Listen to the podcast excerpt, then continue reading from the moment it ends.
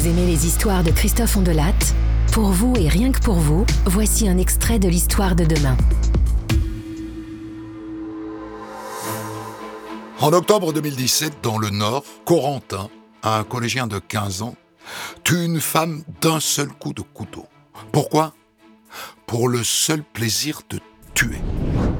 Hier soir, j'étais scotché d'apprendre que ce soit un gamin de 15 ans. Quoi. Je s'y attendais pas du tout. Je, là, j'avoue que j'ai, du mal à comprendre ce qui, s'est passé. Pour moi, un ça reste un enfant. Quoi. Comment on peut réagir comme ça? Je vais sortir de chez moi, je vais tuer quelqu'un. C'est quoi? Où on vit? Je sais pas. C'est choquant.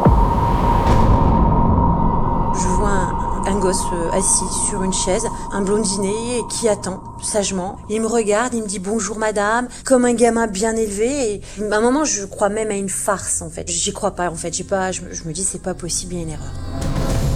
Deux experts qui viennent vous dire que ce qui nous sépare de son prochain meurtre, c'est le temps qu'il passera en détention, euh, ça fait froid dans le dos. On de la raconte. Côte B sur Europe 1.